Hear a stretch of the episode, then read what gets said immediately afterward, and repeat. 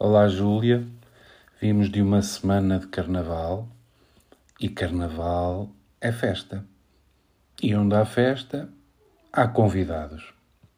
Então lembrei-me deste poema do Hans Magnus Enzensberger que se chama Convidados.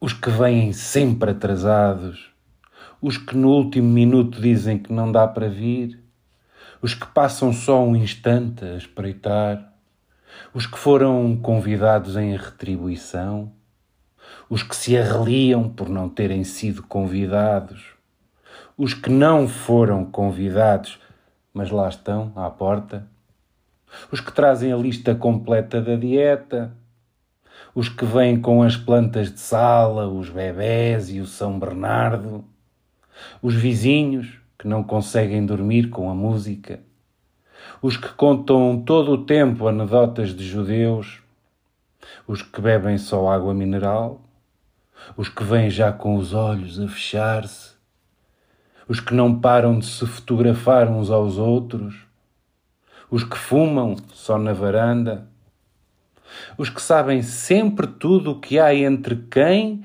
e quem os que dizem enfaticamente, mas que isto fique entre nós.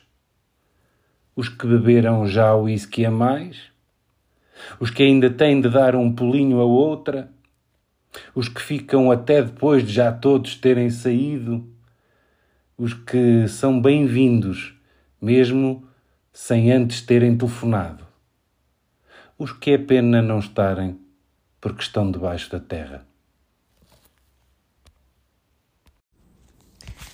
Oi, Pedro, tudo bom? É, bom, você falou de carnaval e é, leu esse poema com esses convidados todos aí. E esses dias alguém postou no Instagram um poema da Angélica Freitas do primeiro livro dela, o Shake. E daí eu, eu pensei que tinha a ver em ler aqui.